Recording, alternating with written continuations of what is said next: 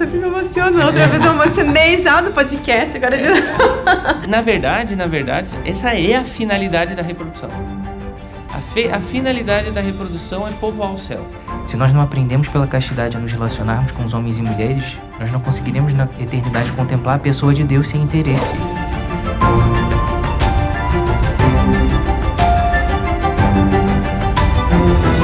Olá, seja muito bem-vindo, seja muito bem-vinda a mais um podcast, mais uma tertúlia, o podcast da minha Biblioteca Católica. Hoje eu tenho a grande alegria de ter ao meu lado Padre Felipe Guerra Stout, pároco na paróquia Cristo Rei, aqui pertinho, em Campo Bom, e mestre em Teologia Dogmática. Padre, seja muito bem-vindo, que prazer tê-lo aqui conosco. Obrigado, Elton, muito obrigado pelo convite. É, à minha frente aqui tenho três ilustríssimos convidados. Vou começar pela ponta. Jéssica Cruz, esposa do Edmilson Cruz, que está ao lado dela. Seja bem-vinda, Jéssica, mãe de quatro filhos, mais uma vez com a gente aqui no podcast. Obrigada, Elton. Tenho certeza que vai ser mais uma manhã muito, muito legal aí. E, inclusive, que Jéssica participou do podcast mais elogiado até o momento. É verdade. podcast sobre educação dos filhos com as mulheres. Foi é. muito legal mesmo. É, foi Teve muito um bom, bom engajamento aquele podcast. Um ótimo podcast. Ao lado de Jéssica está seu esposo, seu marido, Edmilson Cruz. Seja bem-vindo, Edmilson, nosso publisher aqui do guia da minha Biblioteca Católica. Muito obrigado, Elton. Prazer sempre estar aqui. Hoje também conversando com o padre, a minha esposa, o doutor Felipe. Sempre uma alegria. Inclusive, pouco falamos, mas o Edmilson ele é professor, mestre em História aí, né? Então, É, tem, tem quase isso. nunca fala. Mas... É, tem isso aí também. E ele diz que joga bola, padre, mas na verdade a prática não é tão bom assim. Tem, tem os dias de glória. E à minha frente aqui, o nosso convidado ilustríssimo, Dr. Felipe Duarte. Doutor, grande prazer tê-lo aqui, ginecologista, obstetra e aparentemente o rei do óleo de coco. Doutor, é uma grande honra tê-lo aqui. Minha esposa é muito sua fã, já te disse, mas sim, pra gente vai ser uma ótima conversa. Seja bem-vindo. Imagina, eu agradeço aí a oportunidade e o convite. Estou muito feliz de estar aqui, de fato. Estou que nem fã mesmo, né? Quando vai visitar a set de gravação, assim. Estou bem animado. A gente tá numa troca aqui, porque tem os fãs do doutor, tem é fã da Biblioteca Católica, então é uma coisa bem legal, muito bem. Exatamente. E hoje nós vamos falar sobre abertura à vida. Vamos falar sobre sexualidade, vamos falar sobre a dignidade humana.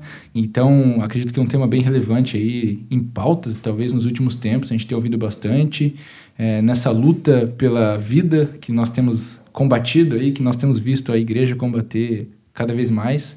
Então, acredito que vai ser uma grande conversa. Para a gente começar, eu queria pedir, doutor, conte um pouco da, da sua história pessoal aí, você médico e ao mesmo tempo um católico e que consegue unir a ciência e a religião aí, indo numa linha que a gente, quem conhece o senhor, vê que é uma linha que muitas vezes combate o que as pessoas têm dito. A gente tem visto no, no mainstream aí na moda, que o uso de contraceptivos sendo cada vez mais é, ensinado, mostrado para as pessoas, e a gente vê o senhor trazendo algo contrário, uma visão mais católica da coisa. Então, por favor. É, então, Elton, para mim foi um desafio pessoal muito grande, né? Minha formação em ginecologia e é curioso como a, a minha conversão, de certa forma, né? Uma, um catolicismo mais lúcido, assim, ele veio muito através da minha profissão mesmo. Eu sempre fui católico, posso dizer assim, desde a época que eu tinha minimamente alguma consciência de religião, lá com meus 14, 15 anos, participando de grupo de adolescentes. E essa foi, curiosamente, o, uh, esse foi, curiosamente, o período em que eu passei no vestibular. Então, a coisa caminhou muito junto, ali, a descoberta da minha profissão, dessa certa admiração pela ginecologia e pela obstetrícia, e ao mesmo tempo eu estava entrando para esse, esse grupo de adolescentes, onde eu conheci minha esposa mesmo, né, nessa época também. Então ali eu estava construindo ali a minha ideia de religião mesmo e também é, aquilo que eu queria ser no futuro. Mas é o que você falou, o, o meio acadêmico hoje da ginecologia e da obstetrícia ele está totalmente é, ele foi totalmente apropriado, né, por esse por esse discurso, por essa por essa visão sobre saúde da mulher que é muito simplista, totalmente direcionada para o corpo, né? E dentro de, de, toda essa questão há o tratamento ginecológico, né? A, a, visão sobre sexualidade humana, tudo isso sempre foi muito e a própria visão sobre vida, né? Ela se modificou muito. E o, tratamento ginecológico, né, vinculado ao uso dos contraceptivos, ou a própria ideia de planejamento familiar como uma coisa necessária para a segurança do casal, para a saúde né, reprodutiva da mulher, a própria questão do aborto como um direito reprodutivo, tudo isso é um, uma apropriação né, acadêmica ali, propriamente, de um discurso que é muito também ideológico. E eu vivi isso na minha formação, e isso foi realmente um, um grande conflito para mim. Mas como esse era o único discurso que eu conhecia, aquilo para mim, de certa forma, era uma coisa normal, natural. Eu estava fazendo, na grande maioria das vezes ali, na minha concepção, aquilo era um tratamento necessário. Né? Mas, ao mesmo tempo, eu comecei a me aprofundar ali na religião e aquilo começou a me incomodar. Tanto do ponto de vista acadêmico mesmo, quanto do ponto de vista espiritual. Né? Porque, do ponto de vista acadêmico, você olha hoje para os tratamentos em ginecologia e você vê que quase todas as doenças em ginecologia, o tratamento é o anticoncepcional. Né? E não por acaso é uma das medicações que mais movimenta, se não é a que mais movimenta dinheiro no mundo. No mundo. Todos os congressos de ginecologia e obstetrícia, os patrocinadores master, que eles chamam, são da indústria né, farmacêutica, especificamente a contraceptiva. Né? O ginecologista, hoje, habitualmente, recebe periodicamente visitas no seu consultório de representantes da indústria farmacêutica de contraceptivos. É, são carro-chefe dessa campanha. Então, eu vivi muito esse momento, assim, dentro da residência, da especialização mesmo, né? Apesar da minha equipe ter me dado esse título maravilhoso de rei do óleo de coco, eu, do ponto de vista da obstetrícia, também tive muito um, um dilema muito grande, porque a minha formação foi dentro do Instituto Fernandes Figueira, né, da Fiocruz, no Rio de Janeiro. A residência e a pós-graduação em medicina fetal, que eu emendei uma na outra. E o Fernandes Figueira simplesmente é a referência nacional para malformações fetais. Então, imagina o tipo de coisa que a gente não vê lá. Né? Virou uma referência de orientação das mulheres com uh, filhos com malformação. E nem sempre o desfecho era muito bonito, né? do que se oferecia a essas mulheres como solução para essa gravidez. Graças a Deus, quando entrei para a residência, eu já tinha esses conceitos jamais sedimentados na minha cabeça. Então, por objeção de consciência, eu conseguia me isentar de participar de qualquer tipo desses procedimentos. Inclusive, testemunhei é, nos bastidores uma luta pró-vida muito interessante com a Zezé. Até foi assim que eu conheci a Zezé, dentro do Fernandes Figueira, com uma mãe com, com um bebê com anencefalia que queria ter o direito de ter um parto humanizado. Simplesmente isso. Né? É, e o que ela queria, na verdade, era que o parto fosse o mais seguro possível. Na cabeça dela seria uma cesariana, não necessariamente, para que ela tivesse um parto tranquilo para poder batizar o bebê. E aí ela rodou em vários hospitais do Rio de Janeiro, por exemplo, e uh, dentro desses hospitais todo mundo tratava ela como uma burra, uma idiota. E, e, essas eram as palavras, inclusive, dos staffs do meu hospital, que não sabiam que eu era pró-vida. E aí iam falar desse caso e falavam, ah, aquela mulher maluca, aquela aquela idiota, imbecil mesmo, né? Querendo criar tanto casos por causa de um bebê com anencefalia, né? E, enfim, foi uma mobilização imensa, entrou até deputado no meio para visitá-la, porque ela, a gente só queria garantir a ela o direito de batizar o bebê e vê-lo vivo, né? Assim que ele nascesse. Então foi um desafio muito grande e eu, a, a minha formação foi toda permeada desses dilemas éticos também, e que hoje deveriam fazer parte da formação de qualquer profissional, mas a única coisa que eu tive de ética foi lá pelo segundo, terceiro período da faculdade e muito assim, do que pode e o que não pode fazer. Não como uma construção mesmo de um conceito, né? De aquilo que é certo e errado, Sim. aquilo que é bom, aquilo que é justo, né? Aquilo que hoje a ciência permite ou não, esse novo Deus que a gente criou, né, da sociedade moderna, que é a ciência. Então, basicamente, a minha formação foi muito esse dilema. Né? E hoje, graças a Deus, no, devido tempo, eu diria que Deus foi muito generoso comigo de viver esse processo. E hoje eu divido isso muito com estudantes de medicina, né, que me fazem essa, esse mesmo questionamento. Eu tive o privilégio de viver essa conversão ali dentro. Deus foi muito generoso e não teve um ponto de ruptura. Né? em algum momento eu consegui. Quando eu me vi, eu estava dentro daquilo que eu queria fazer. Mas hoje, os estudantes de medicina que me acompanham, pelo menos, já vivem num um momento um pouquinho mais difícil, que ele já tem a consciência desde o começo, então eles vão ter que brigar um pouquinho mais. Mas essa é uma briga santa, né? Sim. sim. E vai trazer grandes frutos aí dentro da, da, próxima década. Eu acredito que a gente já comece a virar um pouquinho esse jogo. Sabe o que é interessante? Que eu tô com meu filho de três meses agora e quando a gente vira pai, só de ouvir histórias como essa já é imediato pensar, cara Imagine se acontecesse comigo. Eu É. com certeza ia querer que meu filho Sim. nascesse, fosse Sim, como sim. fosse. E aí, falando disso, padre, eu queria que o senhor trouxesse pra gente a questão da e a dignidade humana de todos os seres humanos, sejam eles como são. Onde, como que a gente entra isso? Porque isso tem sido cada vez menos reconhecido. Olha, se nasceu, se tá com alguma deficiência ali, é melhor para a mãe, vamos abortar, não tem que nascer. A gente vê muito esse discurso e a gente tem que lutar cada vez mais contra ele. Como a gente pode trazer essa ideia da dignidade humana para todo e qualquer ser humano? Seja ele um embrião ali de um mês, um tá começando a formação da vida, seja já um ser humano adulto, uma criança que nasceu, enfim. Bem, o Papa Pio XII, na década de 50, ele disse uma coisa muito interessante. Ele disse assim: que o pecado do século é a falta de sentido de pecado. Então, ali ele já, digamos assim, colocou o problema, digamos assim, essencial. Quando uma pessoa ou toda uma sociedade ou classes uh, se afastam de Deus e tanto desde o ponto de vista filosófico como desde o ponto de vista religioso, o que, que acontece? Acontece que uh, a visão de homem uh, se torna uma visão materialista, certo? E quando existe uma visão uh, materialista, sem referência, sem origem, sem existência, acontece que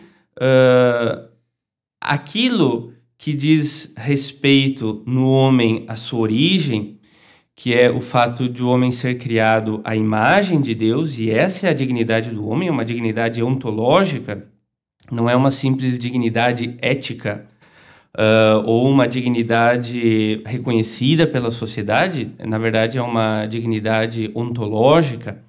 Quando falta essa referência a Deus, o homem, por causa do seu pecado, por causa do seu afastamento de Deus, ele se torna cego aquilo que o homem tem uh, de mais profundo e de mais íntimo, que é o seu vínculo uh, com o seu Criador, certo? Vínculo não só de origem, mas também vínculo de fim. Ou seja, Deus, ele nos criou e ele infundiu na alma uh, humana uh, um desejo por uma felicidade eterna, certo?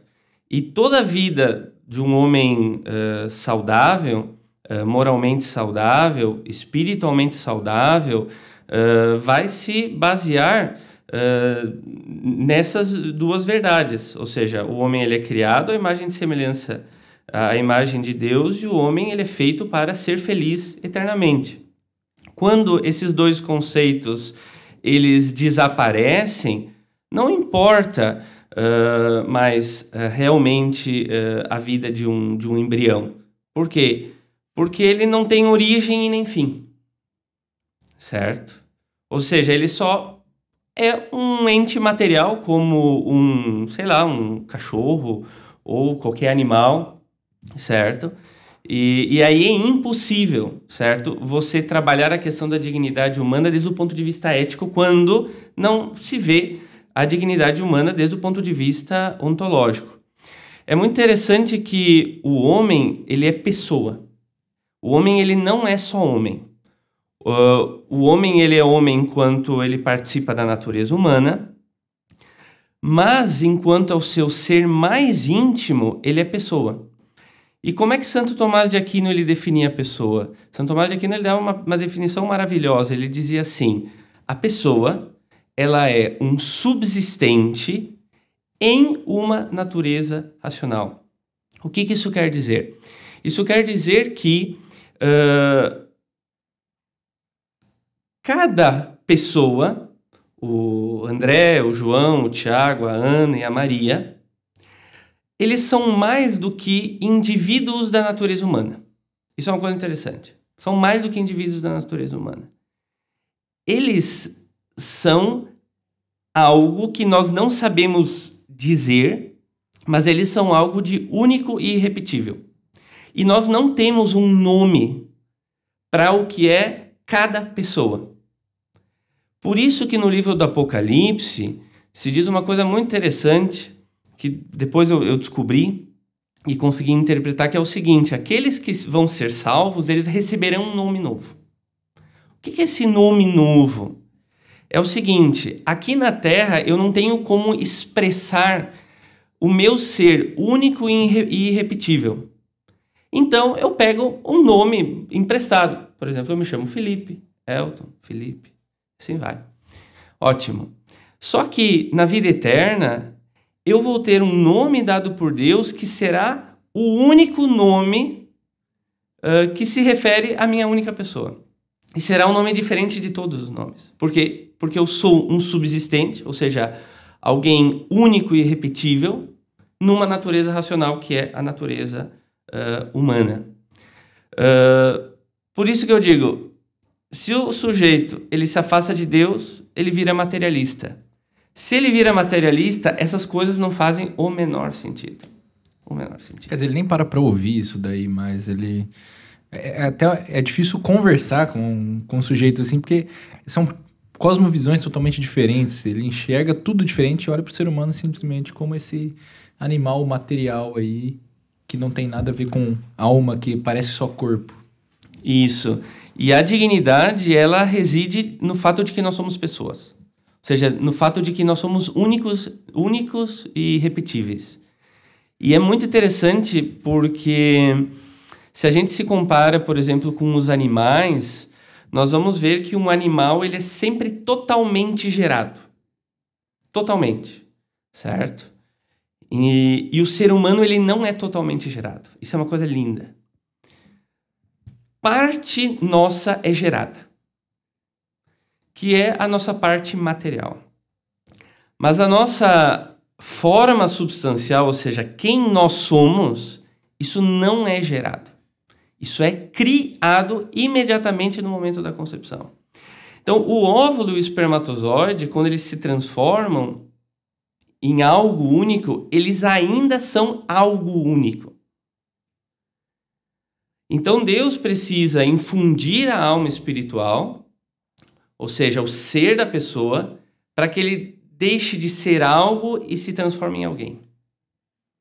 E é porque o homem é alguém, ou seja, uh, alguém semelhante à Santíssima Trindade, porque é pessoa, alguém com inteligência espiritual e, e livre-arbítrio, vontade livre, e porque o homem é, capacidade, é capaz de se relacionar é por esses três três, por essas três, uh, quatro características que, uh, no final das contas, nós temos uma dignidade. Seja, a nossa dignidade ela é referida diretamente com Deus. O homem, quando se afasta de Deus, ele, ele se conduz à sua própria autodestruição. Esse é o ponto. É, a gente fica até meio. A informação é muito forte, não tem, é. né? E bater palma, que o pessoal aí reveja isso várias vezes, né? exatamente. né? Empresa, o padre tem que revisar e escrever. Escrever, exatamente. É, é uma aula. É uma aula e, e quando a gente ouve isso e entende isso que o padre acabou de dizer, é impossível não estar aberto a receber todas as vidas que Deus está disposto a colocar nas nossas mãos como pais e mães, né? Para nós aqui. E é isso que eu queria perguntar para vocês, Edmilson e Jéssica. Vocês que são um casal com quatro filhos, que para muitos hoje já quatro filhos é muito filho, por que tanto filho? Como foi para vocês, vocês que são católicos? Como vocês podem contar um pouco dessa história, dessa aceitação da abertura à vida, até para a gente entender algo que o Dr. Felipe fala bastante até na, no Instagram dele, nas redes sociais, esse conceito verdadeiro de abertura à vida. Como, como que é isso para vocês? Quer começar? Pode começar. Então, é, como o doutor Felipe, eu e a Jéssica, é, a gente também sempre foi católico, se conheceu dentro do, de um grupo de jovens também. É, convivíamos junto, sabíamos mais ou menos o que, que era a, a fé católica, né? Assim, tínhamos a, tivemos uma conversão, mas ainda não tínhamos totalmente uma conversão que podemos chamar de intelectual. Né? Uh, então, tínhamos aquela vida moral, tudo, casamos, abertos à vida, né? casamos querendo ter filhos, mas a gente tinha casado e, e feito um, uma, um. Eu lembro assim, não, a gente vai. A gente casou, a gente não tinha muitas condições financeiras, nada. É, vamos fazer um plano, um planejamento. Né? Esses é, planos são maravilhosos. São, são fantásticos, né? É, é, muito engraçado. Daqui cinco anos, vamos casar, vamos ficar cinco anos, assim a gente vai conseguir conseguir é, juntar dinheiro, comprar uma casa, não sei o que, ter uma estabilidade financeira, e daí nós vamos ter um filho. Ah, beleza, fechado, é isso. Então tá, é, é, esse era o nosso conceito de abertura à vida. Né? Então, a gente está disposto, mas é no nosso isso, tempo. É, a gente está aberto, mas daqui cinco anos. O que, que aconteceu na, na prática? Deu um mês de, de casado, a Jéssica, a gente descobriu que a Jéssica estava grávida. Né? E aquilo foi um, um baque para nós. Impactou, assim, é, no sentido, e agora? O que, que a gente vai. Ô padre, eles fizeram um plano, mas não combinaram com Deus, né? Exatamente. É Foi só. Mas eu só um detalhe. Exatamente. Faltou ser é, aquilo que fala no livro, que inclusive foi editado junto com o Filoteia, o Abandono à Providência Divina, né? Faltou se abandonar na Providência Divina. Ótimo livro. E a, a gente, aquilo impactou a gente e porque a gente agora, como é que a gente vai fazer? Eu estava desempregado na época, a Jéssica tinha um estágio só, a gente sobrevivia com 600 reais e ajuda dos meus pais. e, enfim, né, morava de favor na casa que era que meu pai tinha de aluguel, então a gente morava ali. E agora, meu Deus, como é que a gente vai fazer? E a gente foi no Carmelo, foi falar com a madre, né? E a madre, ela nos deu uma frase assim que ficou muito marcante e, e conduz toda a nossa vida. Ela disse assim: Olha, meu filho, se Deus está mandando esse filho, é porque ele tem algo maior para vocês. E Deus, ele nunca manda um filho sem um pão debaixo do braço. Então vocês podem confiar que ele vai prover. E veja, se é para passar fome, também não tem problema. Santa Bernadette passou fome e viu Nossa Senhora. O que, que você prefere? Que seu filho passe fome e veja Nossa Senhora? Ou você não né? tenha filho nenhum. Ou, ou, ou, não tenha nenhum filho. E aquilo assim foi um, um baque e graças a Deus ninguém passou fome. e a providência divina que foi ocorrendo a, a partir dessa abertura é, é impressionante. Deus ele retribui a generosidade e a gente testemunhou isso. E logo depois que eu passei toda a gestação dela desempregado, logo depois que a Jéssica ganhou a Celina, que é a nossa primeira filha, é, a gente está há seis anos de casado e tem quatro filhos, então o, o, o projeto não deu nem um pouco certo. é, não deu nem, nem um Ainda bem, porque que, qualquer um que veja os filhos do Edmilson e da Jéssica é uma criança mais linda que a outra. É, isso é verdade. isso é verdade. o, a gente, assim, a providência divina foi realizando outras coisas. Depois que a, a Celina nasceu, logo depois eu consegui um emprego muito bom num, num município como professor e tal. E, bom, o que, que aconteceu? Os filhos foram nos ensinando. A gente não teve essa, essa concepção naquela época da, digamos assim, do entendimento, da inteligência, desse valor. A gente queria ser aberto à vida, a gente sabia o que, que a igreja pedia, mas tinha aquela questão do nosso tempo. O que, que Deus fez? Deus nos ensinou com os próprios filhos. Então, a cada filho, é, a gente foi aprendendo mais e ficando cada vez mais aberto, e ao mesmo tempo Deus ia agindo com maior generosidade na nossa vida. É impressionante. É, é, realmente aquilo que a madre disse ocorre. Deus não manda um filho sem um, um, um pão debaixo do braço. E, e, a Celina tinha nove, nove, meses. Nove meses, quando a gente descobriu que a Jéssica estava grávida do José, né? E ali, assim, a, ali a segunda gestação da Jéssica foi assim a, a grande. A gente disse, é porque daí a gente também fez um outro plano. Não, agora a gente vai espaçar um pouco mais, né? Vamos fazer um, espaçar um pouco mais para conseguir, né? Que nada. Já, já, nove meses depois já estava o José, um ano e meio já estava o José ali. Então, agora vai, vai, vai com Deus. Né? estamos aí. Muito né? bom. E assim estamos. Não sei, a Jéssica quer complementar? É, essa. É que, por mais que a gente tivesse feito todos os planos e tudo mais, aí né, houve a notícia que eu estava grávida, já com um mês de casado. Mas assim, a gente ficou feliz, né? Óbvio. Sim. Houve aquele impacto, assim, mas a gente ficou muito feliz. Porque, nossa, um filho. Que loucura, né? E eu sempre digo, eu, que até então tinha me visto apenas só como uma filha, então era mãe. Então, é toda aquela novidade é muito empolgante, né, Elton? Você está com o primeiro, então... Muito empolgante. Toda essa novidade é muito empolgante. Então, a gente ficou muito feliz. Aí, com o José, a gente já tinha passado a novidade. E aí foi algo sério, porque por mais que o Edmilson, ele né, ah, já estava, assim, com um emprego e tudo mais, mas a gente ainda estava passando por situações financeiras um pouco complicadas. E sempre essa questão do dinheiro, né? É, infelizmente, assim, como isso corrompe a nossa alma, né? Exatamente. Corrompe mesmo. E aí, poxa, o José, e eu nunca me esqueço, eu nunca vou esquecer, que aí, quando eu fiquei sabendo que eu estava grávida dele, eu fui rezar, né? E aí me veio assim ao coração a passagem de Marta e Maria. E eu fui ler. E aí o versículo que fala é, Maria escolheu a melhor parte, né? Veio, aquilo gritou meu coração e eu entendi assim, eles né, são essa melhor parte. Então que a gente escolha eles. Então a gente diz assim que de fato a gente se abriu mesmo a vida foi com o José, porque ali a gente entendeu, não, eles são essa parte, né? A melhor parte. Eu até me emociono, eu sempre me emociono. Outra vez eu emocionei já no podcast, agora de... Eu sempre me emociono. Outra vez eu emocionei já no podcast, agora de... Então, uh, os filhos, eles são sempre bênção, né? É, são, são bênçãos e é isso, assim, a gente às vezes fica corrompido com essa visão muito materialista que se coloca e essa visão, ela tá em tudo.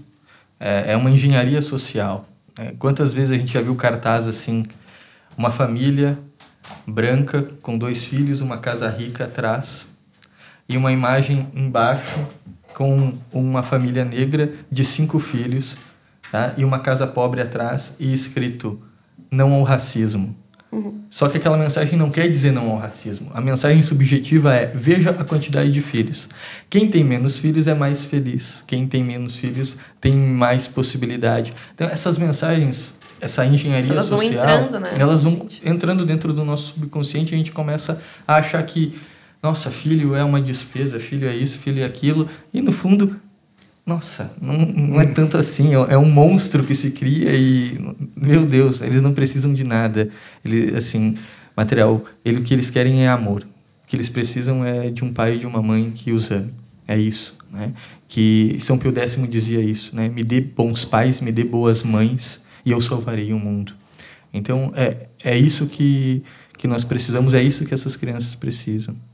É, a Jéssica se emociona, mas eu tô aqui me segurando também, porque, é, de fato, depois que eu tive meu filho, quando você se transforma num pai, numa não. mãe, a coisa muda, você não enxerga mais intelectualmente, você enxerga como, como uma causa que você vive. Você vira um homem. É, vira um homem. É isso aí. Isso é a paternidade. É isso aí. E, e toda vez que falam dos filhos, eu penso no meu. E aí penso em tudo, cara, vale a pena cada segundo com ele ali, as noites sem sono, as noites mal dormidas, os choros, enfim. Mas eu queria, doutor, eu queria pedir para o senhor completar aqui, porque eu vejo que as pessoas confundem muito esse conceito de abertura à vida, e claro, o padre pode complementar aqui para nós depois também.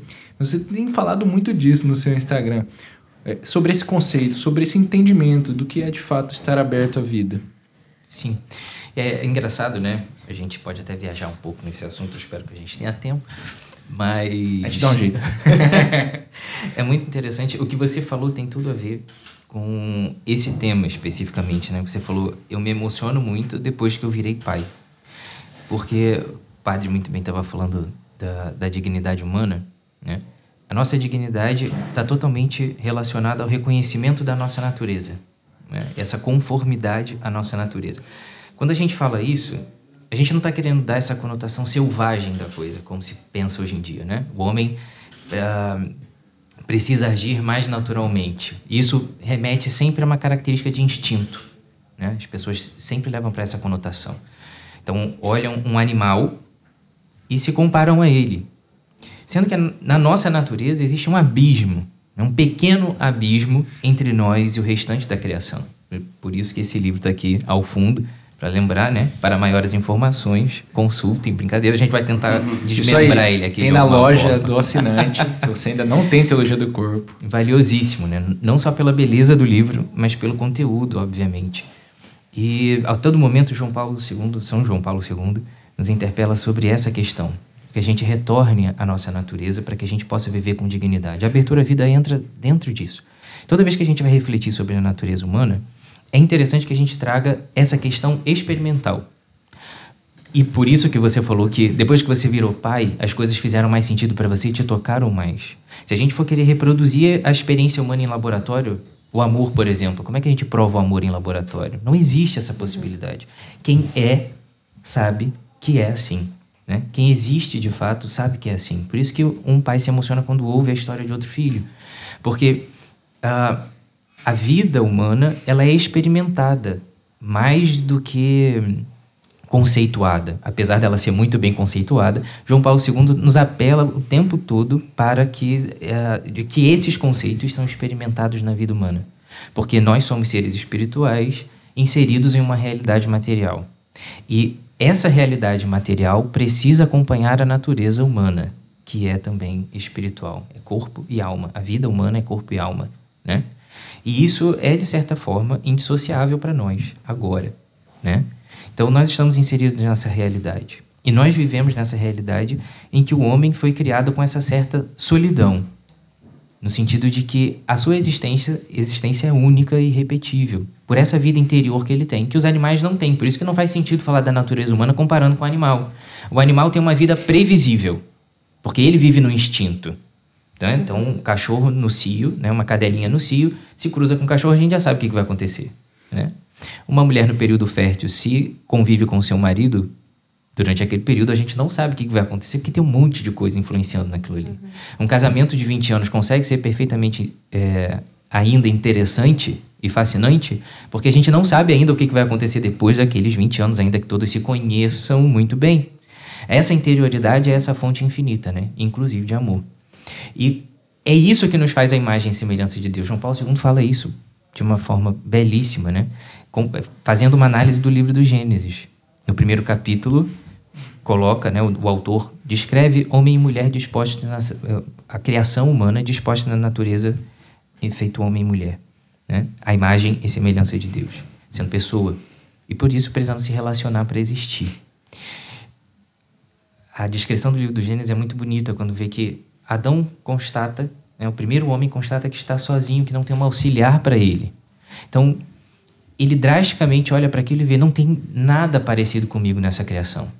Até que Deus né, coloca Adão num sono profundo e é como se ele ressurgisse na forma de dois, nessa dualidade homem e mulher. E nessa dualidade há uma complementariedade. É, né, apesar das feministas criticarem essa sequência, né?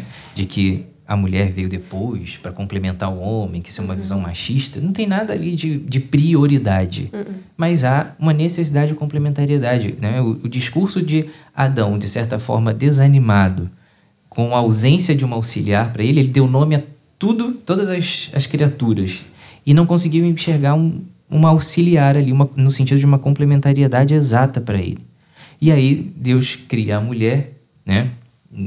Com todo esse sentido simbólico do texto também, para fazer compreender essa nossa existência, de que na nossa natureza há essa necessidade de complementariedade. Vai se manifestar de diversas formas, nos diversos estados de vida, né? Mas para essa dinâmica sexual do homem, há essa necessidade de uma conformidade com a sua natureza, que leva em conta a sua interioridade, que dá ao homem esse valor que independe da sua utilidade. Então, se a gente olha para uma caneca, por exemplo, a utilidade dela está totalmente relacionada à função que ela exerce naquele momento. Se essa caneca quebrar, rachar, ela não guarda mais o meu café, então eu jogo ela fora e coloco outra.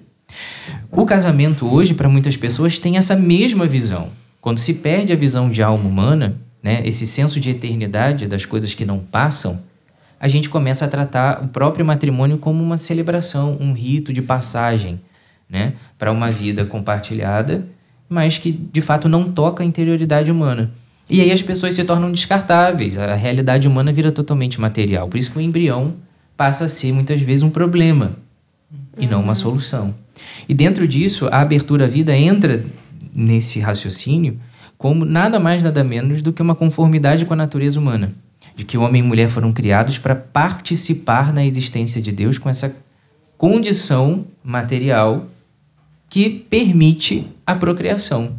Não só uma reprodução da espécie, mas um processo de forjar uma alma nova. E isso é de fato um processo que nenhum outro ser compartilha. Apesar da ordem ser dada também às feras para que elas se reproduzam, né? Para o homem é dada ah, essa ordem de reprodução com uma condição especial, de que ele domine a terra, de que ele interaja com ela com a sua consciência, permitida pela, pela sua razão. E isso dá a nós responsabilidade. Eu comentava com você, né? Que João Paulo II prepara as pessoas para entenderem a teologia do corpo com esse livro que é o Amor e Responsabilidade. Que ele fala muito disso. E a abertura à vida, ela nada mais é do que essa compreensão perfeita de que está impresso, né? está impressa na nossa alma essa necessidade de participar da existência de uma maneira muito especial, de não restringir o nosso ser em nós mesmos, porque o homem é cada vez mais homem quanto mais ele é, responde a essa imagem e semelhança de Deus, que é um amor que gera, né? Uhum. que cria cada vez mais. E nós também somos chamados a participar dessa forma especial, não como os animais. Né? Encontrou alguém ali no cio, vai lá e cruza né? E reproduz. A gente não, a gente deixa essa marca dentro do outro, né? A gente cria esse vínculo. E o nosso valor não depende da nossa função momentânea. Por isso que a gente casa, né? Porque tem compromisso, é indissolúvel, né? Então, o que Deus uniu, não separe o homem, né? Então, a gente casa para isso. A gente, a, o matrimônio é essa instituição que justifica o amor humano, torna justo, né? Não que dá uma justificativa, torna justo porque faz com que homem e mulher correspondam à sua natureza. Então, juntou, não tem mais como separar, porque o homem que casou é o mesmo de 20 anos depois, apesar das modificações corpóreas. Né? Em valor, ele é igual. Então, isso não, não, não muda. E a abertura à vida aparece como essa necessidade de corresponder a isso. Nós não podemos nos fechar a essa natureza de ser sempre esse amor disposto a gerar, ainda que com uma continência periódica, a gente se abstenha de relações de acordo com o conhecimento da natureza humana no período fértil quando for necessário espaçar uma gestação. Aí eu trago a experiência humana mais uma vez, que o Edmilson foi contando, e eu falei, essa história também é minha. Com um mês de casado, engravidamos, fazendo o método Creighton, sabendo que ia dar errado naquele dia. É, dar errado. engravidamos. Exatamente. É, e acabamos perdendo essa, essa, essa gestação. E aí, um mês de, depois, nosso maior sonho, sabe qual era? Quando a gente se casou? Católicos pra caramba. Nosso maior sonho era viajar para Tailândia em dois anos. é clássico. A, a, gente tinha feito. É muito parecido. Doutor. É verdade. A, a, gente tinha feito um projeto. Cinco anos de casado, nós vamos viajar para Cancún. Aí. É isso, né? Católicos pra caramba que a gente é, né? Então a gente vê essa, essas realidades assim e a gente percebe que a gente até conhece, mas ser mesmo né, é um processo de amadurecimento constante. Então a gente tinha esse, essa ideia, a gente vai viajar para Tailândia, engravidou. A primeira gestação até fiquei muito feliz, né, apesar de ter sido uma surpresa muito grande.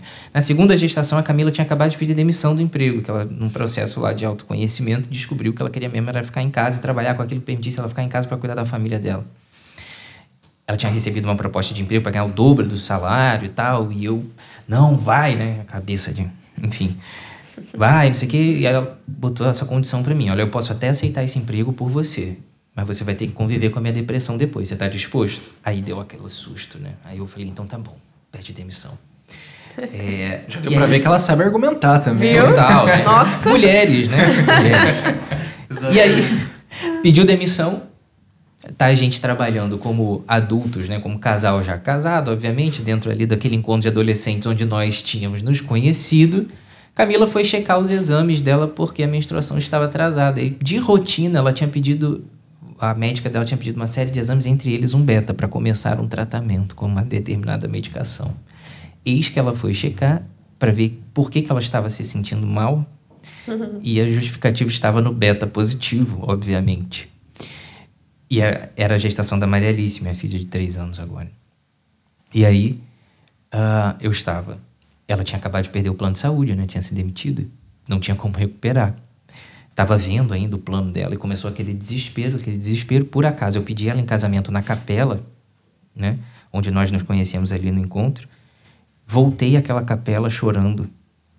Não pelo filho somente, mas pela vergonha de ter prometido a ela diante daquele Santíssimo exposto naquela capela que eu amaria para sempre e dois meses depois que do casamento eu já estava ali frustrado porque ela estava grávida e eu ia ter que pagar o parto. É uma coisa ridícula, né? Para um católico minimamente entendido, passar por uma situação dessa hoje, olhar para o Felipe de três anos atrás é uma vergonha. Quatro anos, né? Atrás, quase já. E era justamente isso, assim. Deus ali diante de mim, né? Com toda a sua misericórdia, com toda a sua bondade, me concedendo um filho logo depois de uma perda, e eu preocupado porque ela não tinha plano de saúde. Essa é a visão materialista, que é a antítese da abertura à vida. Sim. A abertura à vida é o reconhecimento do valor da vida e do, do valor da vida do casal. Né? E o materialismo é o oposto disso. É o homem fechado em si mesmo que faz com que o filho comece a parecer um iPhone. Sim. Né? E aí começam essas loucuras que eu recebo na caixinha de perguntas o tempo todo. Isso vai desde a coisa mais grave possível, na forma de uma infidelidade, na forma de uma poligamia, né? na forma de uma vida dupla, até a coisa mais leves e sutis que denotam o mesmo pensamento materialista. Do tipo, quando eu tenho que ter relação para ter um filho homem? Nossa. A gente percebe essa coisa, eu, eu rio e faço piada com essas coisas lá no Instagram para tentar despertar nas pessoas essa consciência de que isso é uma bobagem. E pode abrir porta para um pensamento cada vez mais controlador sobre Sim. a vida, que não tem nada a ver com o que a gente espera de vida dos filhos ou vida de família. Né? Não tem nada a ver com isso. A abertura à vida é justamente esse reconhecimento do valor da vida que é incondicional, não é circunstancial. Sim. Então, o filho do, do cabelo assim, assado, do olho assim, assado, com, sem um braço, sem uma perna sem uma capacidade intelectual plena por uma síndrome genética. Tudo isso são nuances da vida que estão acontecendo ali que não faz com que não fazem, né, com que aquela vida perca o seu valor. E aí é que está o grande problema, né? A gente quer na hora certa, do jeito certo, da melhor forma, da mais conveniente, da cor do olho que a gente quer. Hoje em dia você vai numa clínica de fertilização, você olha a foto dos doadores quando criança, para saber com quem que você quer que se pareça. Existe, existe essa possibilidade, se você quiser. Sim. Então, percebam que essas são todas estão todos espectros de um mesmo pensamento que no final das contas é totalmente contrário a, ao que Deus espera de nós, né? É muito interessante porque enquanto o doutor ia falando eu ia me lembrando que quando eu conheci a minha esposa é, em 2019 a gente conversava, começou a namorar, a gente conversava o seguinte: não vamos nunca ter filho. A gente não quer ter filho. Ter filho é muito trabalho. Não gostamos de criança. Não, não. E a gente passou meses pensando dessa forma até que a gente começasse a se converter, até que a gente começasse a entender. E, cara, é, é a mesma coisa. Eu olho pro Elton lá do passado. E é sempre bom esse processo de você olhar e sentir vergonha de si mesmo. Que é o que faz a gente confessar, entendeu? Muitas Exatamente. vezes, inclusive. tu sente vergonha, tu se sente um idiota, né? Sim. É uma burrice, assim. É. Como que, eu pensava aquilo? Esse é o... Exatamente. E, e, e essa, e olhar para trás então ajuda a, cara, é, nesse processo de autoconhecimento, de se perceber. Agora é mais fácil ainda, não preciso nem olhar para trás, é só olhar pro meu filho lá no quarto dele e pensar, perceber como era burro esse pensamento. É, não tem sentido. Mas, padre, o senhor queria dar algum complemento para esse tema de abertura à vida, que essa, essa ideia que o doutor apresentou aí, muito bem apresentada, muito bem embasada? Então, uh, abertura à vida, de fato, é um, é um princípio moral e que, que tem que ser, obviamente, seguido. E como o Edmilson ele disse, é necessário hoje uma conversão intelectual. Ou seja, hoje as coisas no mundo elas são tão complexas e há tanta confusão que não basta o sujeito só querer ser bom perante Deus, ele tem que também querer absorver a, a, a sabedoria divina. Mas olha só, se alguém perguntasse, tá, mas por que, que tem que ser aberto à vida? Né? Uma pergunta legítima, ou seja, qual é o sentido? É só para você ter filhos e você se sentir amado e você se sentir um pai gostosão, uma mãe maravilhosa? É só para isso? Obviamente que não, certo? Ora, uh, Deus ele ordenou ao homem e à mulher que procriassem, uh, primeiro, porque o filho dentro do matrimônio ele é o maior sinal de amor entre o casal. Porque tudo que o casal faça não faz algo semelhante. É tudo inferior. Entendeu? Então, quando o casal ele faz um filho, eles fazem alguém semelhante a, eles. Esse, esse, esse, é um ponto muito interessante que a, gente, que a gente tem que pensar. Por mais que o casal se ame, se goste, tudo, toda a ação tem resultado inferior. Através do, do amor e da relação sexual, certo? Uh, você possibilita a existência de alguém uh, semelhante a você. Mas tem uma coisa a mais.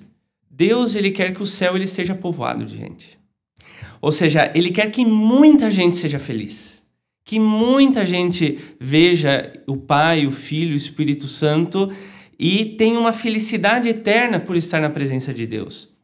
Então, quando o casal ele se abre à vida, o que que no fundo, no fundo, uh, vai acontecer quando eles tiverem os filhos e educarem na religião, na moral, derem uma educação intelectual para a criança? Eles vão possibilitar que um ser conheça Deus. Vão possibilitar que um ser ame a Deus. Vão possibilitar que um ser, um ser seja feliz na presença de Deus. Esse é o ponto, certo?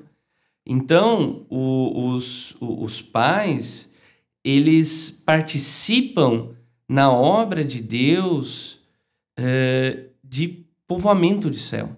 Ou seja, todos os animais, todas as plantas, todo o cosmos, tudo isso vai, vai desaparecer e vai voltar ao nada. E por quê? Porque não são espirituais, ou seja, eles não, nunca vão chegar a ser felizes, certo? Uh, mas quando um pai e uma mãe uh, eles estão abertos à vida, o que, que eles estão fazendo no fundo? Eles estão possibilitando que mais gente, mais pessoas possa ser feliz junto de Deus. Isso não tem essa na verdade, na verdade, essa é a finalidade da reprodução. A, a finalidade da reprodução é povoar o céu, é fazer com que pessoas sejam felizes perante Deus. Porque se Deus ele é o maior bem que, que existe, é o bem supremo, certo? Por que, que o sujeito, ele podendo ter muitos filhos e, e, e podendo possibilitar a, a, esses filhos a felicidade, por que, que ele vai a, aproveitar o dinheiro dele para comprar uma casa maior, para ter dois carros, para poder viajar? É, são todos bens inferiores e, e, e passageiros e que, na verdade, não, não fazem o sujeito feliz. Certo?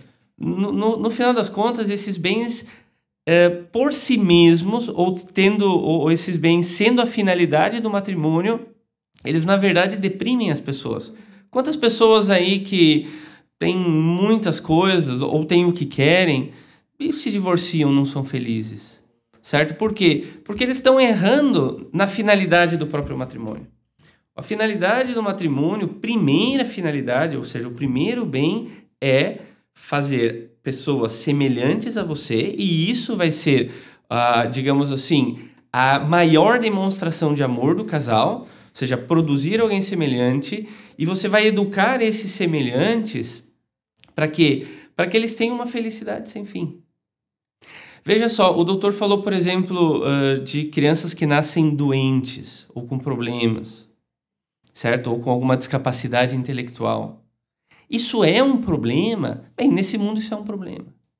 Mas depois que morreu, isso não é um problema. Por quê?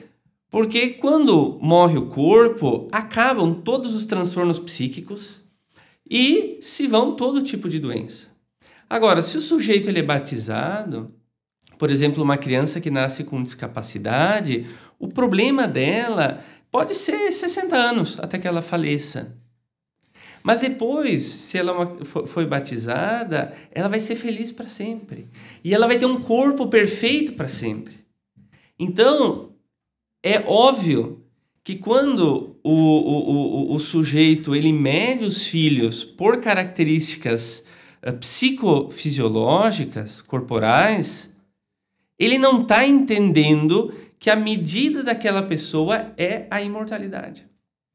E que os maiores problemas que possam existir, problemas de transtornos mentais graves ou, ou problemas físicos, Deus ele soluciona assim, ó. Entendeu? Com a morte. E depois com a ressurreição. O que os pais têm que cuidar, e essa é a grande questão da, da educação dos filhos, é para que os filhos não pequem todo transtorno psíquico grave e toda doença física, ela é corrigível. E Deus, e Deus corrige. Nós não corrigimos, mas Deus corrige, certo? O problema não é aquilo que é um acidente próprio da condição humana. O problema é aquilo que o sujeito ele tira da sua intimidade, que são as malícias, as suas indiferenças, as suas más ações. Esse é o problema. O problema não é o do homem doente, o problema é do homem saudável. Né? E, e, esse é o problema. Então, uh, os pais eles não têm que se focar no corpo. Os pais eles têm que se focar na educação da criança. Porque toda deficiência corporal, sei lá, por exemplo, uma cegueira ou uma surdez, depois é corrigido, certo? O problema é se o sujeito, ele pelo mau exemplo dos pais e pela falta de educação que deveria ser dada, ele é absorvido por essa sociedade corrompida na qual nós vivemos, ele aprende um monte de coisa errada e depois não consegue se libertar disso. Esse é o problema. Mas esse problema também Deus resolve e a gente chama isso de graça. Ou seja, Santa Mônica, ela rezou 30 anos né, por, por, por Agostinho e pelas lágrimas eh, ele se tornou, talvez, uma, um dos maiores santos da igreja. Né? Fundou a civilização cristã né? com, com, com a, a sua meditação da, da, da, Sagrada Escritura. Então, sim, deve haver abertura à vida, não deve haver cálculo de filhos, isso é pecado, certo? É necessário seguir a ordem da natureza, ou seja, o quanto a natureza pode uh, dentro daquilo que, que, que, que é normal que assim seja. E o objetivo dos pais não é ser amados pelos filhos. Porque isso, é, isso é, é, é, esse daí, no fundo, é o egoísmo, né? É, ou não é querer dar tudo aquilo que, os, que, que eles não tiveram. O objetivo dos pais é o, é, é o seguinte: enquanto nós estamos nessa vida, a fim de que a gente possa se amar e ser feliz eternamente, certo? Os pais eles têm que amar com amor de benevolência os seus filhos. Amor de benevolência, certo? Nunca esperar nada em troca do filho. Talvez quando o filho cresça, amadureça, possa haver um amor de amizade, ou seja, um vai e vem, né? Mas enquanto é, é, é criança, enquanto é adolescente, uh, tem que amar com amor de benevolência, ou seja, tem que querer o bem eterno do filho, porque é o maior bem que o pai pode dar, certo? O maior bem. Uh, tudo que ele der de material uh, pode ajudar em alguma coisa, certo? Mas é relativo. O bem é o bem de benevolência, ou seja, eu quero que esse ser semelhante a mim que, que, que, que Deus me deu, ele chegue na eternidade. Que é o amor que a gente tem que ter pelos inimigos, né, ao perdoá-los, que é o amor que a gente tem que ter uh, pelas pessoas que Deus coloca ao nosso lado. Certo. E, e, não dá para ser de outro jeito, né? Porque com três meses, tudo que meu filho tem para me dar de volta são fraldas sujas e choros durante a madrugada. Então, se for esperar amor de volta ali, vai ficar complicado. Brincadeiras à parte, é, muito, muito bem dito tudo isso aí, padre. Uma coisa que, que fica na minha cabeça agora, não mudando completamente de assunto, mas a gente vê é, eu queria trazer de volta aquela ideia dos contraceptivos, porque eu tinha. Ontem eu estava lendo um artigo sobre isso, recomendado pelo meu amigo Edmilson. Inclusive, o Edmilson, que, como é um pai muito mais experiente que eu, ele tem me dado muitas dicas de paternidade. e, e, nesse artigo eu via é, uma descrição de vários tipos diferentes de contraceptivos e mostrando como eles são, de fato, em alguma é, medida todos abortivos no fim das contas. E eu gostaria de pedir para o doutor Felipe agora, é uma... É até uma curiosidade minha, na verdade, mas uma, como isso é enxergado pela medicina, pela ciência, doutor? essa questão dos contraceptivos que a gente, as pessoas muitas usam, é, assim, eu fui, inclusive, para trazer um. Eu fui no médico com a minha esposa recentemente e tem uma. Sempre tem uma amostra de diversos contraceptivos, assim, logo na, na sala de espera, assim, um monte de tipos diferentes, com explicações para lá e para cá. O negócio tá, assim, a todo momento sendo entregue para você. É, deve ter até de graça em algum lugar, com certeza. Mas enfim. Com certeza. Isso é, inclusive, é uma das políticas fortes hoje nas unidades básicas de saúde, pensando em SUS, né? Você olha para um consultório, a propaganda massiva dentro dos consultórios de ginecologia, uma campanha pelo uso dos contraceptivos, qualquer de qualquer espécie, né, digamos assim. E dentro das políticas públicas de saúde hoje, uma das metas de uma unidade básica de saúde é fortalecer a sua política contraceptiva com a população, ali, é, de fato dentro já desse pensamento de que neomalthusiano quase ali, né, um efeito colateral desse pensamento de que menos gente no mundo é melhor, de preferência o pobre, né? Porque para o rico poder consumir direitinho, o pobre tem que ser cada vez Exatamente. menor número, né? Essa é a crueldade atual. João Paulo II fala disso também nesse livro, diga-se de passagem. É, mas esse pensamento, né? Ele vem sustentado por uma relativização moral muito grande. Se por um lado a gente perde o senso de abertura à vida por, por esse materialismo, né, o utilitarismo faz com que a gente relativize as coisas de acordo com a nossa intenção. Então, essa relativização moral, ela se apoderou também do campo da, da, da ciência, da medicina, especificamente nessa questão da dignidade à vida, porque em torno disso giram as políticas contraceptivas e abortivas, fortalecidas também por uma intenção política e social. Né?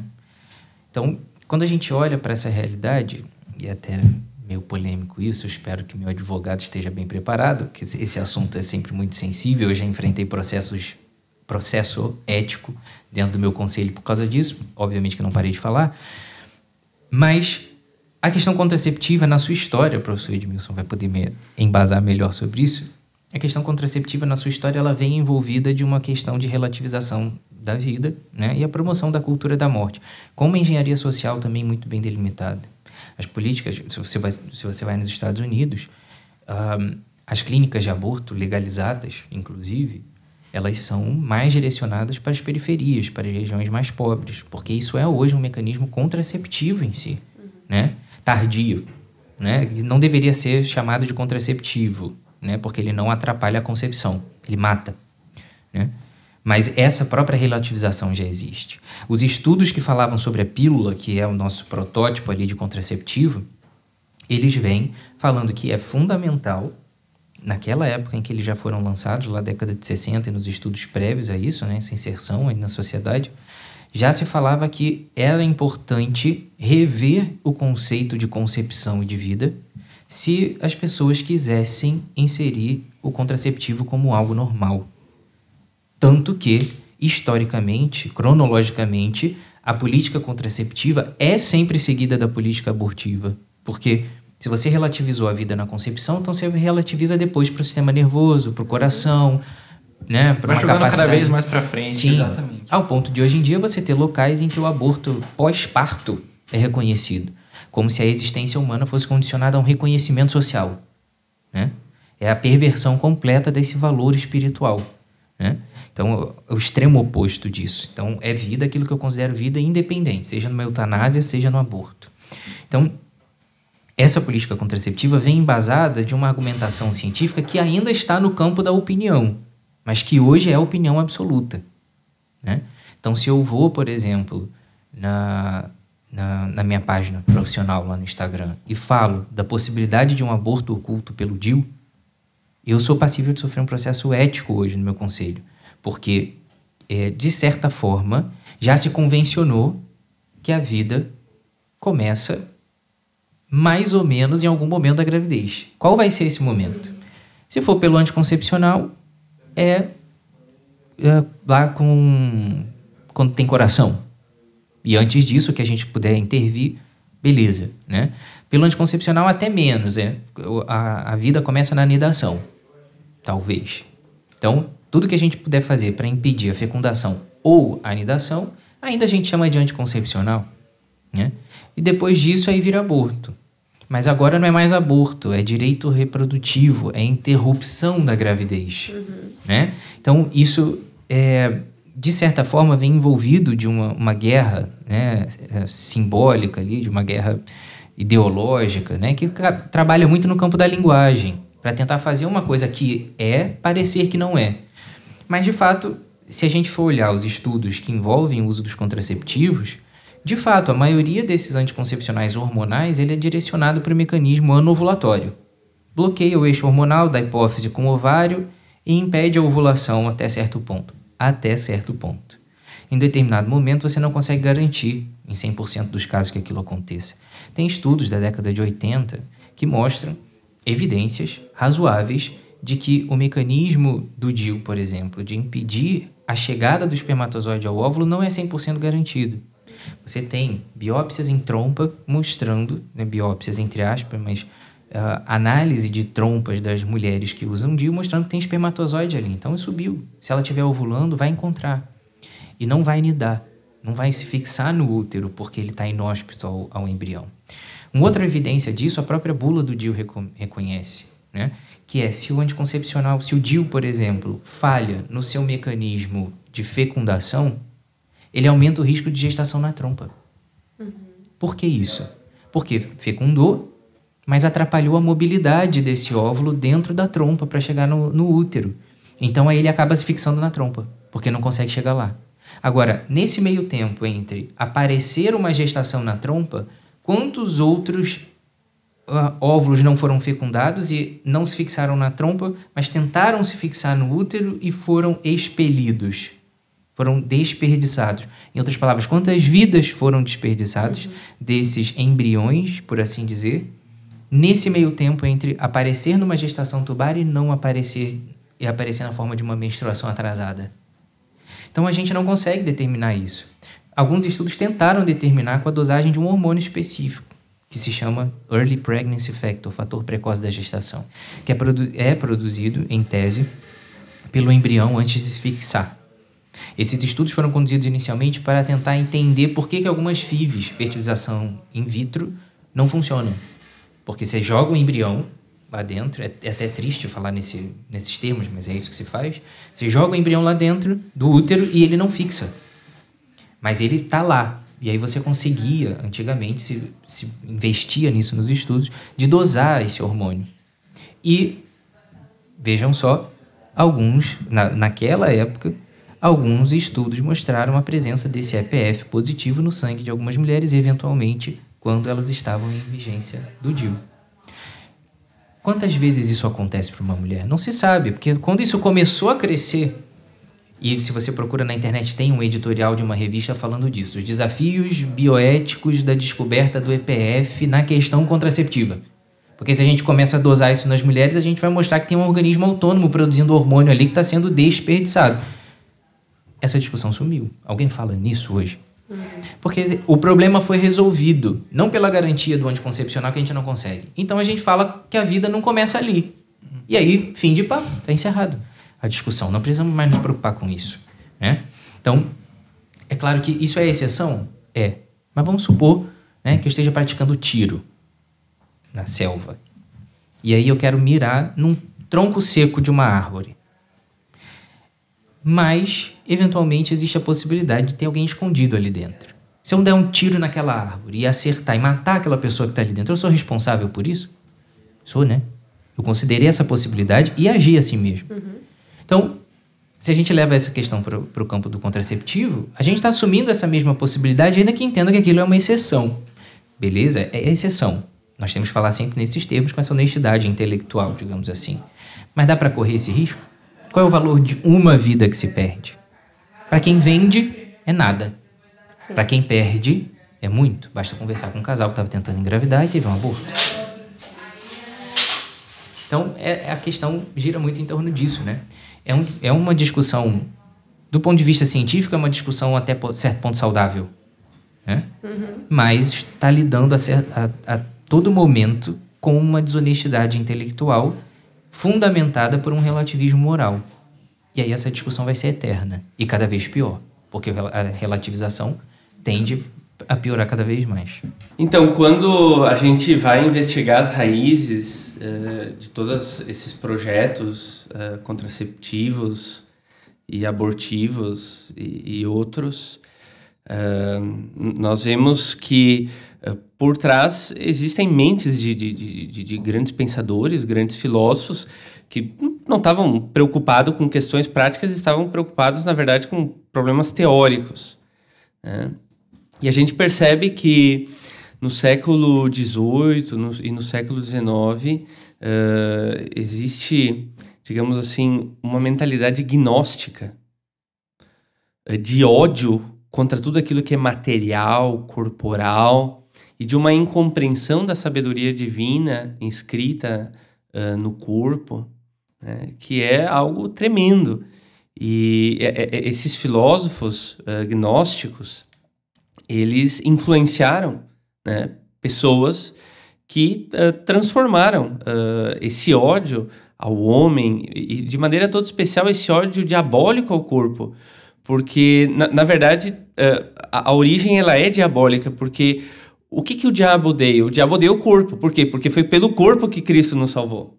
Né? É pelo corpo que tu entra em contato com Deus, a Eucaristia certo? Pelo corpo que você pratica caridade, pelo corpo que você tem o conhecimento da verdade, ou seja, o corpo ele é um elemento fundamental na vida humana. Então, o ódio diabólico ao corpo, que uh, depois uh, se, se, através do qual se cria filosofias e depois o, o, a coisa ela é posta em prática, é isso no fundo que está uh, na base de todo o projeto uh, contra-humano, né? de todo o projeto contra o corpo humano. É algo assim impressionante.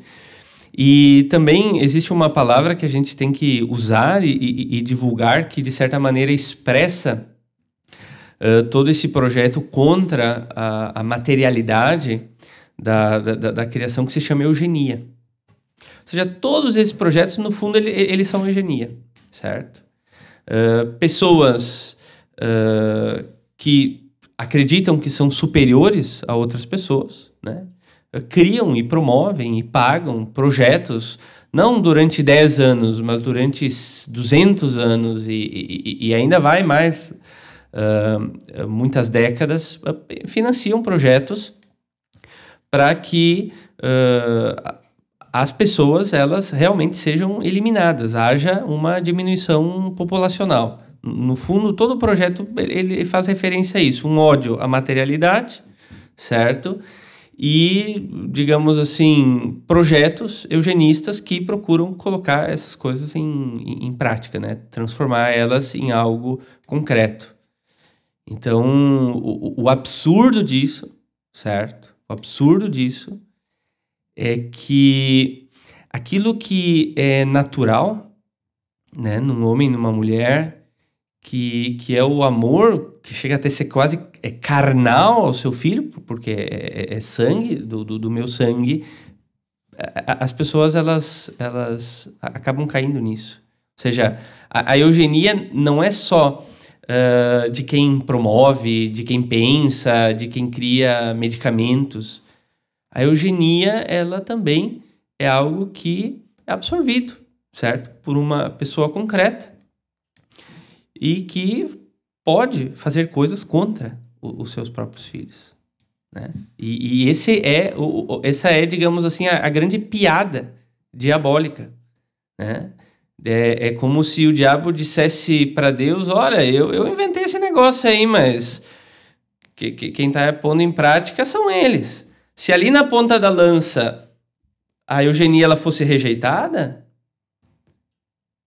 teria problema nenhum. Pode ter um monte de gente pensando, querendo e fazendo mil coisas, mas nada acontece. Mas a coisa ela acontece quando aqueles que têm que proteger os seus, aqueles que têm que amar os seus, esses absorvem essa mentalidade e acabam por odiar, né, concretamente, uh, aqueles que são da, do, do seu próprio sangue. Inclusive, o corpo que é amplamente defendido no livro de São João Paulo II, Teologia do Corpo. Então, que de fato é um livro maravilhoso já vou aproveitar e deixar o jabá antes do, de vocês continuarem aí. Se você não é assinante do clube, aqui na descrição desse podcast, deste vídeo, tem um link para você se tornar assinante. Garantir o box do mês, seja lá qual mês você está assistindo esse podcast. podcast que é lançado agora no mês de maio, mas que pode estar sendo assistido lá na frente, né? Em 2026, quem sabe. Uau. Até lá a gente vai estar com 10 filhos, mais ou menos. Mais quatro daí. E entre na loja do assinante depois e adquiram também Teologia do Corpo São João Paulo II. Acho que o Edmilson queria deixar um comentário aí. Não, só, só um comentário que talvez isso pode ser um tema aí para outro é, podcast. O pessoal pode deixar nos comentários se eles querem que a gente fale mais sobre isso, que é sobre essas questões que o padre comentou, sobre essas filo questões filosóficas, culturais, políticas, sociais por detrás dessa defesa dos contraceptivos, do aborto e tudo mais, que é algo que o próprio Papa João Paulo II, mesmo autor da Teologia do Corpo, ele vai falar na encíclica Humani Vitae. Então, lá na encíclica, ele comenta sobre a cultura da morte. Então, um podcast aí que a gente poderia falar sobre todas essas questões aí seria interessante, porque isso não é teoria da conspiração, isso existe de fato. Com certeza. E agora acho que o doutor pode é, fazer, concluir ali a, o pensamento sobre os contraceptivos que... É, o mais interessante sobre isso, né, é que quando a Humani Vitae foi escrita, que o João Paulo II vai esmiuçar mais ali, é curioso que ele, ele prevê essa catástrofe. Né? Papa Paulo VI, se eu não me engano, né? que, que, que trouxe essa encíclica para nós, ele prevê essa catástrofe com a introdução dos contraceptivos. Ele era o Papa desse período. Né? E ele justamente fala o quanto o contraceptivo vai impactar na vida das famílias, no comportamento das mulheres, o quanto isso vai influenciar nessas relações interpessoais. Aquilo que a gente vê acontecendo hoje numa boate, numa noite, num show, numa festa, né, o Papa Paulo VI previu, de certa forma, com a introdução da cultura contraceptiva também. Então, a gente não pode só falar dessas questões morais, né, como uma questão teórica, mas como o padre bem falou, isso tem uma repercussão no comportamento humano de maneira muito proeminente. Desde o ponto de vista físico-químico, você tem estudos mostrando alteração do comportamento de dançarinas e da recompensa que elas recebiam nas boates, de, de gorjeta mesmo, durante o período fértil e fora do período fértil. Alguma coisa acontece aí no comportamento humano influenciado por essa dinâmica hormonal. Então, desde essas questões mais elementares até questões mais antropológicas mesmo, por assim dizer. Né? A gente sabe quanto o, o ser humano modifica o comportamento dele quando ele é isento de responsabilidade. Né? E isso mexe totalmente, inclusive, com a própria dinâmica familiar. Né? Sim.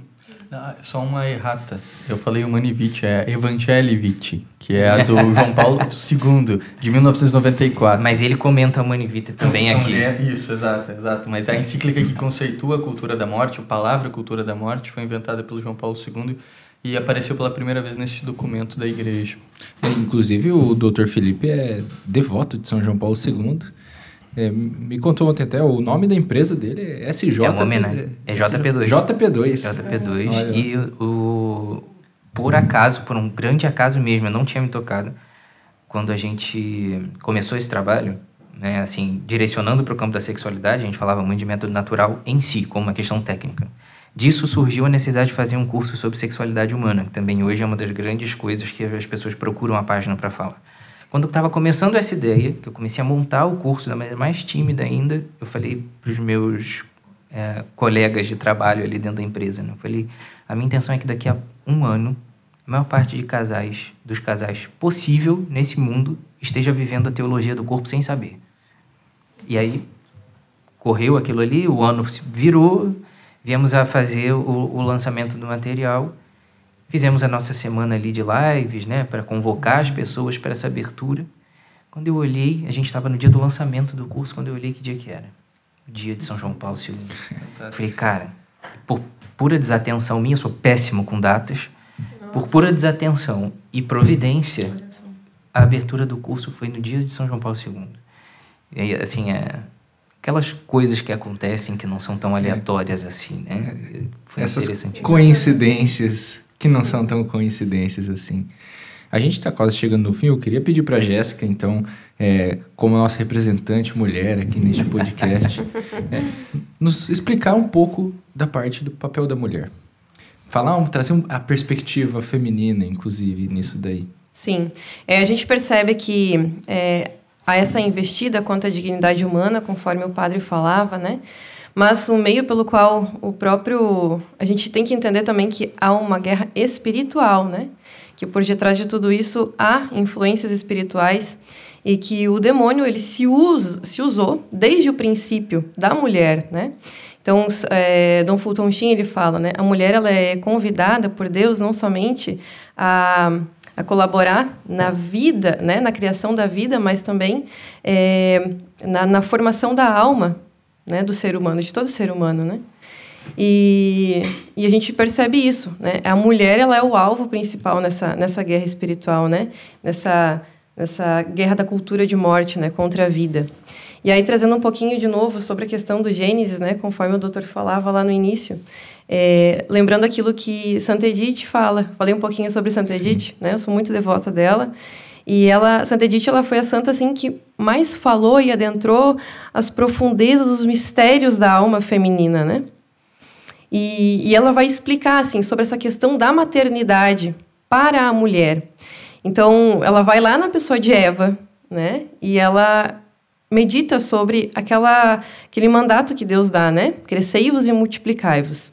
E é impressionante que é, Santa Edith, apesar de nunca ter lido as, os escritos de Ana Catarina Emmerich, elas chegam na mesma conclusão. Uma, através da iluminação, né, por um meio místico mesmo, né, a, a, a Beata Ana Catarina, e Santa Edith através da iluminação da inteligência, né. E elas chegam na mesma conclusão. É muito, muito bonito de ler assim, as duas. E elas percebem que, quando Deus fala a Adão e Eva, crescei-vos e multiplicai-vos, aquilo para Eva causou uma forte impressão, porque Deus falou, mas não falou como se daria isso. E aí a Ana Catarina fala, né, que ela percebia nas visões místicas dela que a Eva ela ficou muito impressionada com isso e ela meditava é, diretamente sobre isso. Como? Então, essa questão da maternidade despertou na pessoa de Eva algo tão forte, tão forte, que o próprio demônio que entrou no Éden, né, sorrateiramente, percebeu, né, e foi através des, desse questionamento que Eva se fazia que ele atentou, porque ele vai e diz: Conhecereis todas as coisas. E aí ela pensa: então eu vou saber. E foi essa tentação que fez com que a mulher, né, na, na pessoa de nossa primeira mãe, né, fizesse com que entrasse o pecado no mundo. Inclusive, justamente por isso, é que a maternidade foi o meio pelo qual Deus escolheu para que nós nos redimíssemos. Né? Então, Deus vai e fala, depois que eles pecam, que eles fogem, estão se escondendo de Deus, Deus vai e fala para Adão né, que então a partir daquele momento ele iria comer a partir do suor do seu trabalho. Então o trabalho para o homem se, se tornaria algo que antes não seria mais algo cansativo, custoso, e para a mulher as dores de parto, que também, se não fosse pelo pecado, né, não seria assim.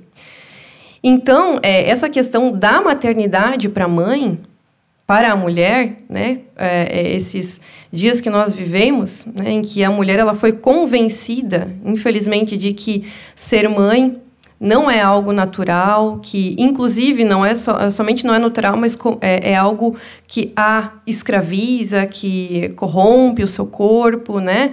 Que sendo mãe ela vai perder a sua liberdade, até mesmo a sua própria dignidade, é algo que vai totalmente contra a natureza né? contra a nossa natureza. Quando nós nascemos, nós não, nasce, é, é, é, nós não nos tornamos mãe quando nós geramos uma, um filho. Nós nascemos mãe e nós nascemos esposa. Né? Isso é algo que está gravado na nossa alma. Então, é, é toda essa questão do feminismo, né? ele veio para corromper a alma não somente os contraceptivos, não somente é, é, causam malefícios e até mesmo doenças para o corpo da mulher, mas também para a alma da mulher, porque a mulher ela se fecha para aquilo ao qual ela foi feita.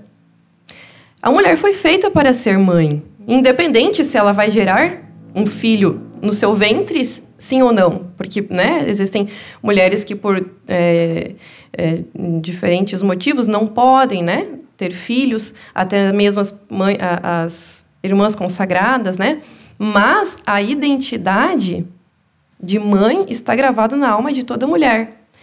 Então, essa é, essa cultura, né, que fez com que a mulher ela perdesse a essência, perdesse o seu sentido, é, explica o porquê que hoje a mulher, em tantos casos, né, a gente nunca viu tantos casos de depressão, de ansiedade. As mulheres hoje são ansiosas, são depressivas, são tristes, são infelizes, né?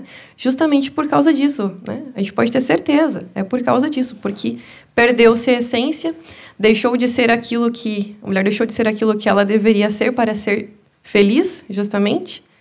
E aí nós temos é, essa realidade, né? Então, é, se a mulher hoje ela quer voltar a ser feliz, se a mulher hoje quer ser feliz de verdade, ela precisa olhar para a natureza dela. Bom, para que eu fui feita? Para que Deus né, me criou? Para que eu seja feliz na eternidade. Mas Deus me deu os meios para isso. E ser mãe é um meio. Né? E estar totalmente disposta, disponível a isso, é aí é, que a gente vai encontrar o nosso caminho de volta, né? Porque nós precisamos realmente fazer um caminho de volta, como eu precisei fazer, né? Como a esposa do, do, do doutor também precisou. Então, fazer um caminho de volta, né? A nossa essência. E é muito interessante porque eu, de novo, tenho que trazer a minha experiência prática. A gente brinca que o homem percebe que é pai a hora que pega o filho no colo. Isso. Só depois que nasceu que você percebe. Parece que você se transforma. Mas a mulher não, porque a minha esposa não se transformou igual eu peguei o meu filho e vi, agora sou pai. Parece que tava ali a coisa. E ela simplesmente sabia tudo o que tinha que fazer. E por mais que ela estude, aprenda coisas novas, aquilo, ela não sofre essa transformação como a gente, como eu sofri. Ela uhum. já trazia isso dentro dela e dá para ver essa, existe essa diferença assim, digamos, é, não sei em que nível, mas na experiência prática da minha vida. É muito fácil falar disso agora que eu tô bem no começo de uma, de uma paternidade, mas dá para ver que de fato Sim. acontece isso. Enfim, nós temos que chegar ao fim desse podcast. Infelizmente, de verdade, Cara, impressionante. Eu estou muito, estou muito tocado com tudo que vocês têm dito aqui. Queria ver se alguém quer deixar alguma consideração final. Vamos começar pelo padre. Padre, o senhor quer deixar alguma consideração final sobre o homem, a mulher, a abertura à vida, a dignidade humana da pessoa humana? Uh, desde o ponto de vista da sexualidade, que é algo constitutivo, certo? E que a gente nunca vai perder. Ou seja, quando eu morrer, eu vou, vou continuar sendo homem, certo? Uh, a realização da sexualidade está, no caso do homem, na paternidade, no caso da mulher, na maternidade. Mesmo que seja espiritual, mas está. Ou seja, eu vou me realizar uh, dentro da minha sexualidade ma masculina quando eu for um pai espiritual. E sempre é assim. Então, por exemplo, é, é, é bom que a mãe crie o pequenininho já com espírito paterno e, e, a menina com espírito materno. Por quê? Porque isso pertence ao, ao amadurecimento da pessoa, certo? Uh, é claro que uh, nós temos aí um ser que, que, que se eleva para cima da, da, da, da, nossa sexualidade, que é o nosso ser pessoal, mas a, a sexualidade ela é incluída nisso. E, e, portanto, as nossas decisões livres co como pessoas, se elas não levarem em conta a paternidade e a maternidade, nós não vamos nos realizar como pessoas. Se a gente olhar a vida dos santos, homens, sempre pais espirituais de uma multidão de gente, de santas uh, religiosas, mães espirituais de uma multidão de pessoas, certo? E, e, e esse é um, um, elemento pelo qual o homem se realiza. Se, tu, se, eu, se eu conheço um homem que tem 30, 40 anos, ele não tem um espírito paterno, pode ter certeza, ele está com algum problema, certo? Ele não vai se realizar como pessoa. E aí, daí podem surgir problemas psíquicos. E, e, e a mulher da, da mesma maneira. Então, seja para um homem casado, seja para um homem solteiro, seja para um sacerdote, para um religioso, para um menino de 5 anos ou para um adolescente, certo? O elemento da sexualidade bem desenvolvida como paternidade e maternidade, ele é essencial para a saúde psíquica e espiritual da pessoa. Sensacional. Edmilson, Jéssica, algum dos dois quer deixar uma palavra final? Não, eu acho que só fazer um comentário breve sobre o papel do, do homem né, no, no casamento. Muitas vezes é, acaba-se se resumindo o papel do, da paternidade apenas a uma questão de providência, de provedor. É, o homem ele se reduz apenas. Qual é a função do homem no casamento? É prover a, a vida financeira, tá, tá, tá, tá, tá, tá. Bom, isso é importante, isso é uma função, mas não é a única. É, e quando a gente olha para as Sagradas Escrituras, a gente vê que uma das funções da paternidade que Deus deu ao homem e pede ao homem é a educação espiritual dos filhos e a segurança espiritual da família. Isso é muito forte, porque nós olhamos para os patriarcas na Sagrada Escritura, no, no Antigo Testamento, e vemos que Deus falou com Abraão, que Abraão ensinou Isaac, que Isaac ensinou Jacó, que Jacó ensinou seus filhos, Benjamim e José seguiram, depois chamou Moisés. Ou seja, Deus falava com eles e os instruía e eles eram quem conduziam o povo de Deus. Eles eram os patriarcas.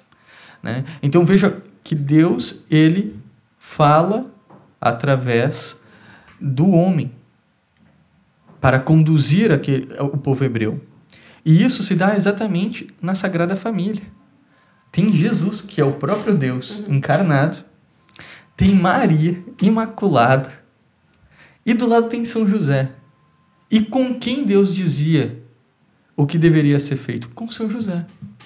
Era São José que dizia: Vamos lá agora, gente, nós vamos para o Egito, agora nós vamos voltar, agora nós vamos fazer isso. Vamos fazer... Veja, esse falar com Deus não é um ato assim do nada, é através da oração.